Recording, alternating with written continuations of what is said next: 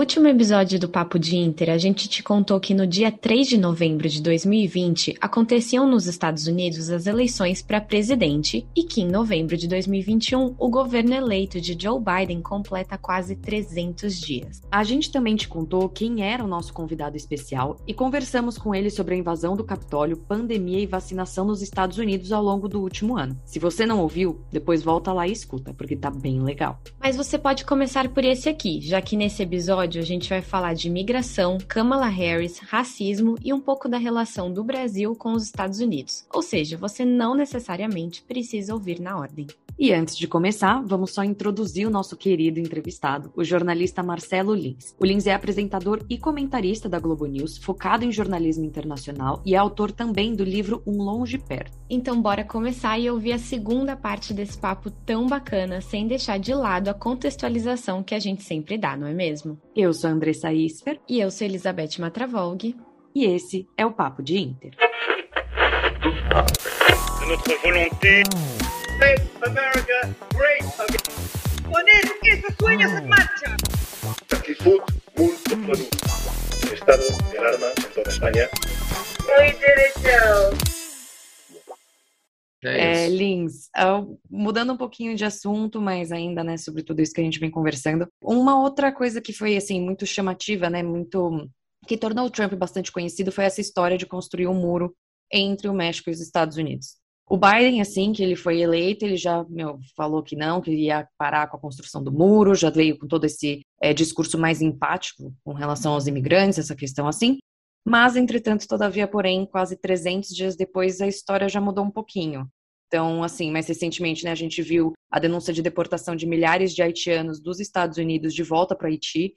E agora também se fala em restituir uma lei criada pelo Trump, né, que faz com que os imigrantes mexicanos devam permanecer no, no seu país até a audiência do Tribunal de, de Imigração dos Estados Unidos. Então, a nossa pergunta para você nesse quesito é: você acha que o, o, Biden mudou o posicionamento dele inicial? Sim, por quê? Assim, que, que uhum. na sua opinião, aconteceu para ter essa mudança? Aí a gente tem mais um daqueles casos em que os absurdos ditos e praticados durante o governo Trump fizeram alimentar a esperança de que o que quer que venha depois disso não vai ser tão ruim ou vai ser melhor de fato, ainda mais vindo de mentes que se dizem mais abertas, ainda mais numa chapa que tinha uma filha de imigrantes como a candidata a vice-presidente.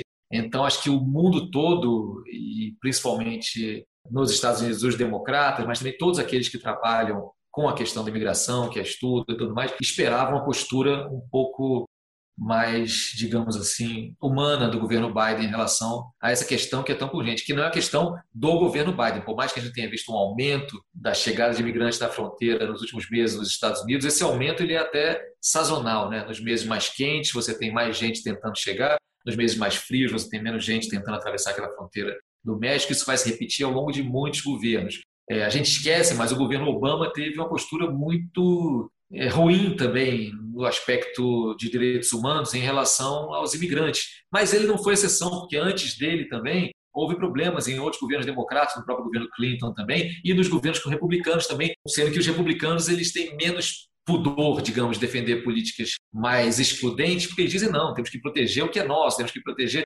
E também gostam de esquecer também que os Estados Unidos são, como tantos outros, um país formado por imigrantes, um país construído, que teve sua riqueza construída por imigrantes.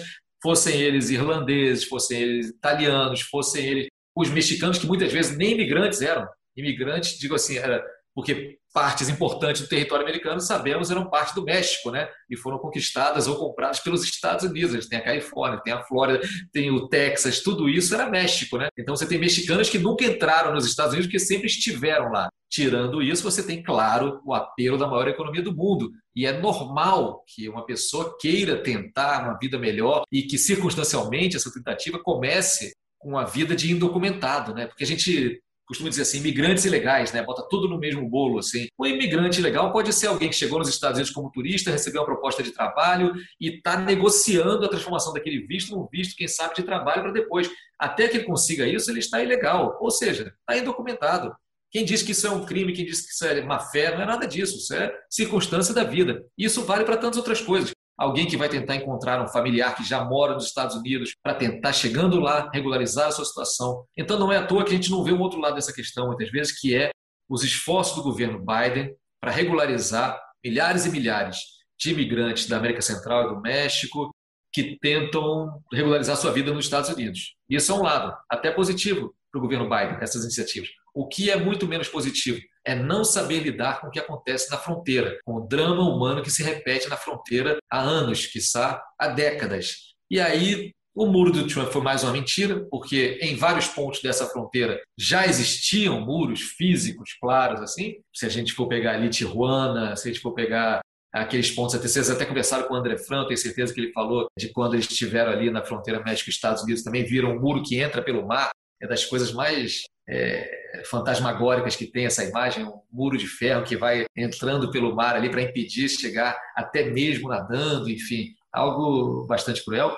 Mas quanto a isso, a legislação americana me parece que não está adaptada aos tempos modernos, o arcabouço mesmo jurídico dos Estados Unidos não está pronto para a circulação de pessoas, né? porque está muito pronto muitas vezes para a circulação de mercadorias. Você levanta muitas barreiras para a circulação de mercadorias, você facilita a entrada. Tanto é que, lembra do México, teve aquele momento que se falava muito das maquiladoras, as fábricas americanas que saíam para o México só porque era mais barato trabalhar lá, mas para vender todo o seu a sua produção nos Estados Unidos, né? E isso era muito simples de entrar. Algo produzido no México entrava nos Estados Unidos com grande facilidade. Já a pessoa com mais dificuldade, pelo menos quando ela tenta se estabelecer. Ao mesmo tempo, a gente sabe que em momentos de uma economia positiva, há um sem número de serviços que cidadãos americanos, assim como acontece na Europa Ocidental e tantos outros cantos, não querem fazer.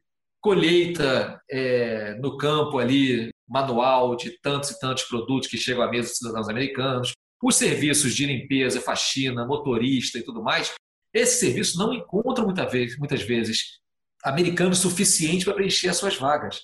E o imigrante que chega ainda indocumentado, ele é um alvo fácil e também ele é uma mão de obra muito desejada por muitas empresas grandes e pequenas, né? Quem pode tentar legalizar essa mão de obra, tenta legalizar, mas muitos não tentam nem legalizar porque é mais barato você pagar uma mão de obra que não é legalizada. Então há muito de hipocrisia também nessa discussão da imigração ilegal na fronteira com os Estados Unidos. E é claro que os aproveitadores se aproveitam para mentir, para dizer que Joe Biden está abrindo as fronteiras. A gente falou que ele abriria, ele está abrindo, por isso a gente está vendo essa bagunça que está aí. Os mercadores também de seres humanos se aproveitam disso.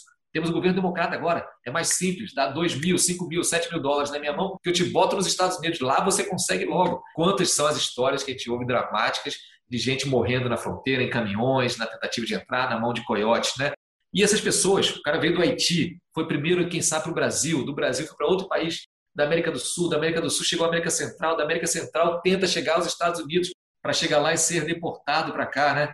Então, são todas histórias dramáticas. Eu acho que é uma questão que o nosso tempo ainda não resolveu. A gente já teve outras ondas de refugiados, de imigrantes circunstancialmente legais no primeiro momento. Se a gente for lembrar lá atrás, durante todo o período da Segunda Guerra Mundial, teve levas e mais levas de gente deixando seus países e que em algum momento depois foram se adaptando, foram assimilados por esses países e me parece que vai ser necessário algo desse tipo, mas tem que passar também por reformas da legislação, tem que passar por transparência no trato desses dados e tem que passar, acima de tudo, pelo respeito e pela humanidade que se deve tratar as pessoas que estão tentando, na verdade, a vida melhor. Isso inclui também tratados, acordos comerciais bilaterais, em grupo, em bloco, entre os Estados Unidos, essa gigantesca potência, e os países que viraram é, os grandes, digamos assim, é, emissários de fluxos e mais fluxos de refugiados. Países que muitas vezes, no caso da América Latina, da América Central, estão há muito tempo na esfera de influência dos Estados Unidos,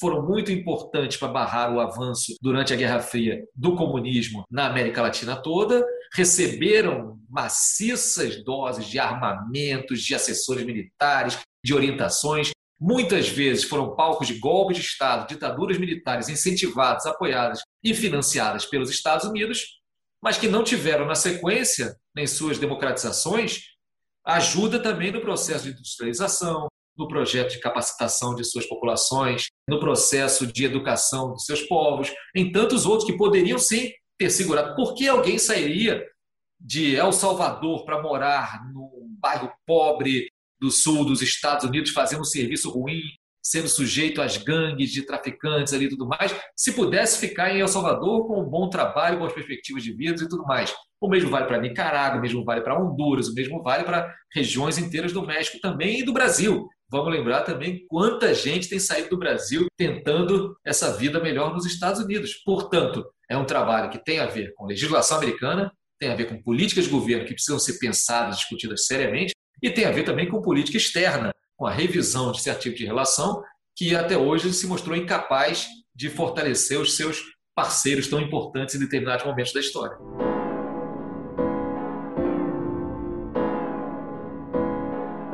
Antes de continuar, só algumas contextualizações de pontos que a gente comentou na entrevista. Começando pela deportação dos haitianos dos Estados Unidos e também da situação atual dos imigrantes mexicanos por ali. Segundo uma reportagem divulgada pelo DW no final de setembro, o enviado especial dos Estados Unidos para o Haiti, Daniel Foote, pediu demissão do cargo, alegando que o governo Biden tinha tomado uma decisão desumana de deportar centenas de imigrantes haitianos.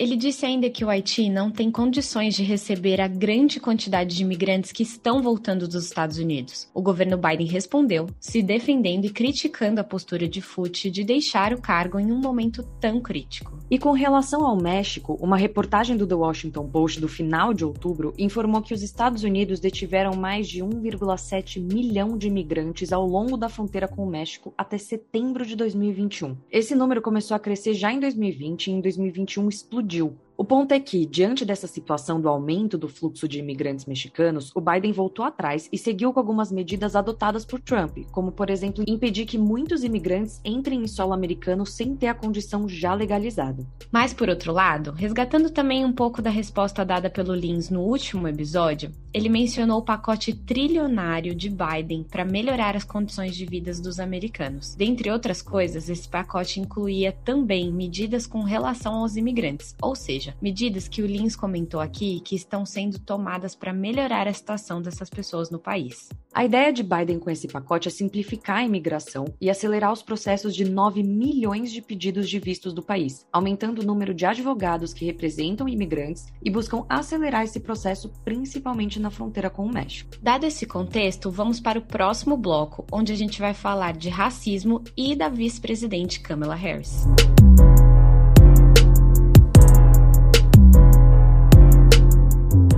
Perfeito. É, e eu aproveito aqui que você acabou de falar, falou no início da sua resposta sobre a Kamala Harris. Nossa pergunta é um pouco focada nela. A gente queria lembrar aqui os nossos ouvintes que um, um ponto principal da campanha do Biden foi justamente a luta antirracista nos Estados Unidos, principalmente depois da morte do George Floyd em 2020, todos os protestos que a gente acompanhou.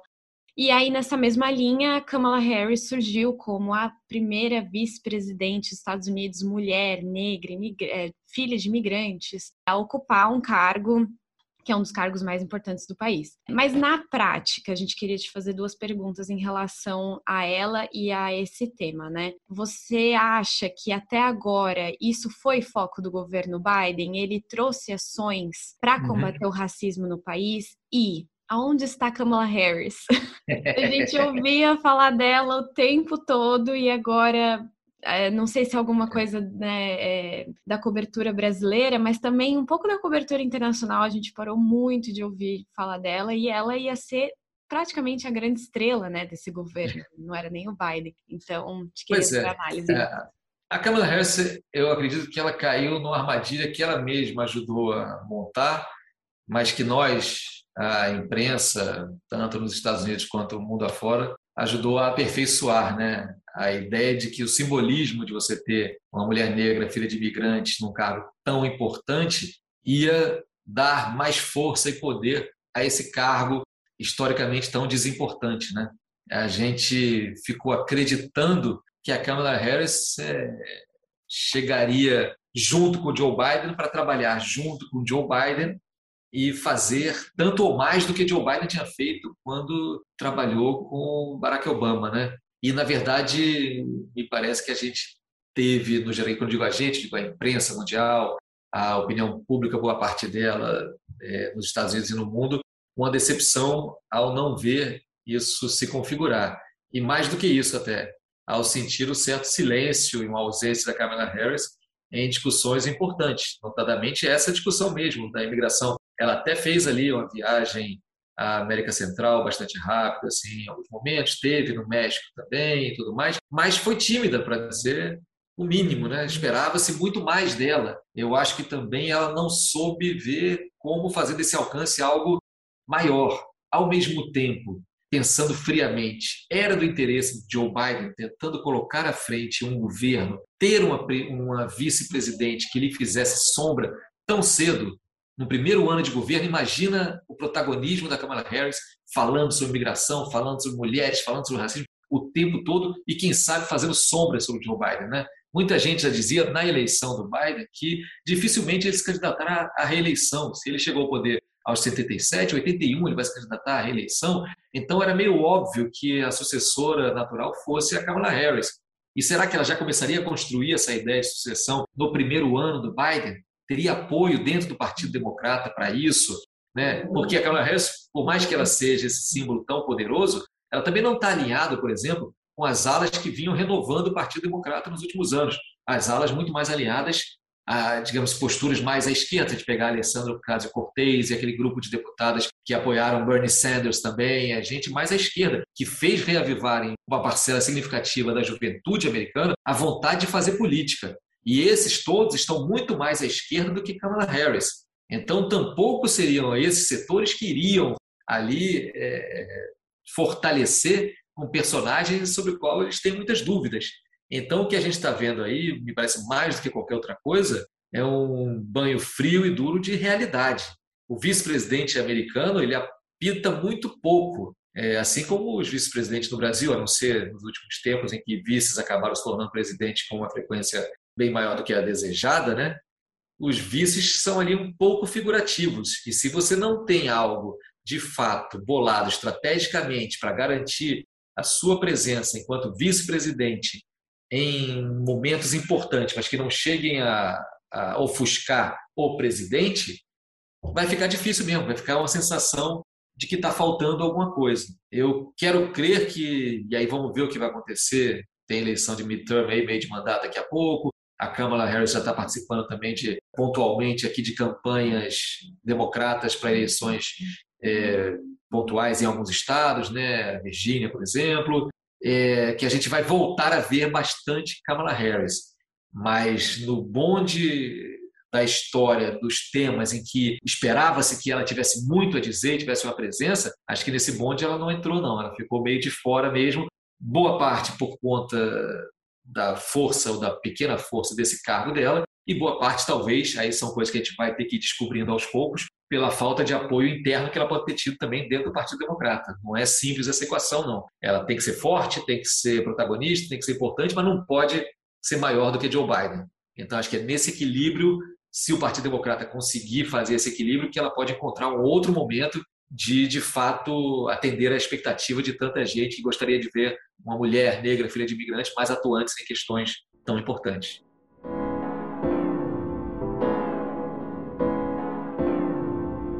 Essa análise do Lins foi super bacana para a gente entender como o governo Biden está sendo montado nesse primeiro ano e o que a gente pode esperar para os próximos. A gente já está chegando ao fim da nossa entrevista com o Lins, mas antes a gente quer só dar uma pequena contextualizada em alguns pontos importantes. Vamos voltar um pouco para 2020, mais especificamente em maio de 2020. Sim, a gente está falando do começo da pandemia, mas outro acontecimento marcou a história dos Estados Unidos e do mundo: a morte de George Floyd. George Floyd era um homem negro que foi morto pelo policial branco de Minneapolis, Derek Chauvin. Você com certeza vai se lembrar da imagem que viralizou no mundo todo do policial asfixiando Floyd com o próprio joelho até ele ficar desacordado. A morte de Floyd fez com que milhares de pessoas no país e no mundo saíssem às ruas para protestar, tudo isso no meio de uma pandemia. As manifestações com certeza mudaram o rumo das eleições americanas e Biden usou isso como uma das suas principais plataformas. Nós já falamos aqui da escolha da Kamala Harris como vice da chapa de Biden e o que estamos vendo nesse primeiro ano de mandato, mas a gente queria falar o que está sendo feito até aqui em relação ao racismo no país. Logo no início do seu mandato, Biden assinou quatro ordens executivas para combater o racismo nos Estados Unidos. O primeiro decreto determinou que o Departamento de Habitação implemente políticas não discriminatórias.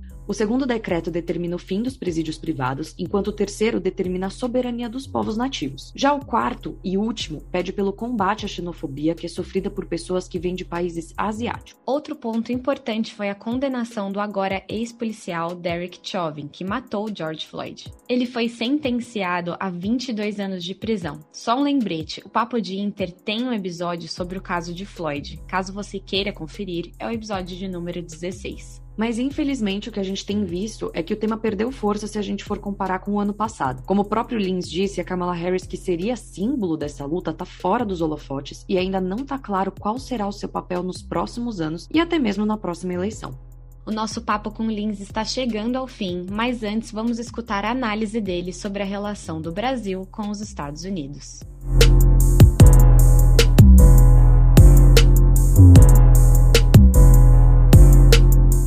É exatamente isso que você estava falando das eleições midterms e tudo mais, né? A gente agora vai ficar esperando as cenas dos próximos capítulos, até porque a gente estava pesquisando antes de, de, fazer entrevista e a gente viu, né, que, por exemplo, a, a taxa de aprovação do governo Biden é a segunda menor, só perde para o Trump, está em 42%. Só que isso, ao mesmo tempo, também não necessariamente significa que ele não seria reeleito, porque já tem casos de outros presidentes que estavam com uma taxa baixa e que foram reeleitos e vice-versa, estavam com uma taxa de aprovação alta, mas não foram. Então, realmente é uma coisa que a gente tem que ficar de olho, né, nos próximos passos do governo Biden, no, no futuro aí. Eu acho que o, o termômetro disso, Andressa, vai ser também as eleições para a renovação do Congresso. Uhum. Se Biden conseguir manter a maioria democrata na Câmara e no Senado, os dois anos que vão lhe restar de governo serão uma coisa. Se ele perder a maioria, principalmente no Senado, mas também na Câmara, se perder nos dois, será uma tragédia total. Se perder em qualquer um dos dois, o governo pode ser pautado por negociações ainda mais difíceis daqui para frente. E isso pode ser determinante no que vai acontecer lá numa eventual campanha de reeleição ou numa campanha que possa construir Kamala Harris como a sucessora de Joe Biden porque aí o trumpismo que não parou de atuar, que apesar de ter perdido espaços ali em redes sociais importantes, continua mais e mais com força em comunidades regionais, em regiões grandes e importantes do sul dos Estados Unidos, em alguns meios de comunicação ainda muito fortes, tá? a Fox aí que não nos deixa mentir, vai ficar difícil segurar essa onda também mais conservadora ali na frente. Os democratas têm grandes desafios. Com certeza. Lins, eu acho que eram essas as nossas perguntas. A gente, de novo, queria te agradecer demais pela sua participação. Foi realmente uma honra para a gente ter você aqui. Ah, não, é. Você sabe que a gente é fã, sou fã, né? Então não tem como dizer é. que é uma honra, é muito legal. A gente faz esse projeto com muito carinho, então é muito legal receber gente assim como você que entende tanto do vamos, assunto. Então... Vamos discutir cada vez mais essas coisas. Mais uma vez eu insisto, desse mundo que é nosso e cujos rumos nos interessam sobremaneira. E só para fechar aqui minha participação, eu queria dizer que tem aí é, ainda uma incógnita de como será daqui para frente o relacionamento dos Estados Unidos com o Brasil. Né? A gente já sabe que na questão do meio ambiente a gente vai muito mal. A gente sabe que no comércio bilateral tem muita coisa a se andar ainda. A gente sabe que, por exemplo, na indústria cultural, que é um mundo gigantesco, a gente poderia estar com relações muito melhores que está. A gente sabe que na tecnologia tem a batalha pelo 5G aí, que vai colocar nossos dois países aí em momentos interessantes. A gente sabe que a gente tem um governo muito complicado e mal visto por Washington hoje em dia, assim como é mal visto por boa parte da comunidade internacional. Então, a tarefa do Brasil também, que precisa muito de amigos do cenário internacional, que precisa desesperadamente de investimentos externos, que precisa de válvulas de escape, de novos clientes para a nossa produção, é uma tarefa gigantesca. Não me parece nem de perto, nem de longe que a gente esteja, nesse momento, na atual configuração política do Brasil, à altura desses desafios. Mas, assim como no jornalismo a gente insiste, a gente insiste também acreditando nos potenciais desse país e nessa inserção do Brasil no mundo, começando pela nossa América do Sul, indo para a América Latina, para o hemisfério americano, e dali para frente acho que tem muita coisa a se fazer. E uma coisa que não me tira a esperança de dias melhores é que tem tanta coisa para a gente fazer nesse país e com esse país em relação ao mundo, que trabalho não falta. Então, se trabalho não falta, a gente vai seguir trabalhando, insistindo. Muito obrigado mais uma vez pelo convite de vocês, tá? Com certeza, Com... muito obrigada. E você está convidadíssimo para próximos episódios, sim. Tá bom, Volte quando quiser. Tá é, quem sabe eleições midterms a gente te chama de novo. Isso, tem coisa interessante aí acontecendo, tá bom? Tá bom, obrigada, Lins. Muito obrigada, Lins. Próximo.